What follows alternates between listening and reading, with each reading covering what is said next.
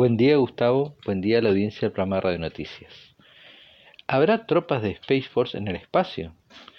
Esa es la pregunta. En un evento organizado por el programa de innovación AFWRX de la Fuerza Aérea, el general John Shaw, jefe del Comando de Componente Espacial de las Fuerzas Combinadas en el Comando Espacial de Estados Unidos, manifestó en algún momento sí llevaremos humanos al espacio. Sin embargo, creo que esto aún está muy lejos.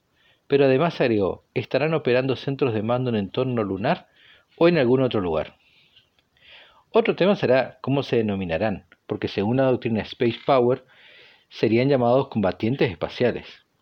Actualmente las misiones de la Space Force son los lanzamientos desde Florida y California, vigilan los lanzamientos balísticos en todo el mundo, administra la constelación del sistema de posicionamiento global, además de otras operaciones diarias con satélites.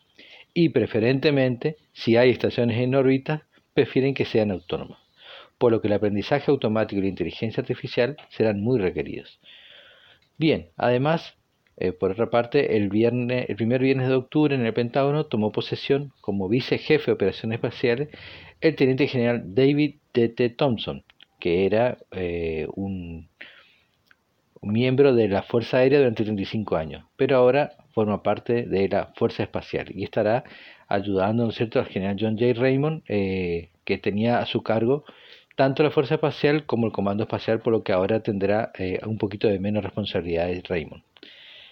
Fue un informe para el programa de noticias de Pablo Germán Salazar.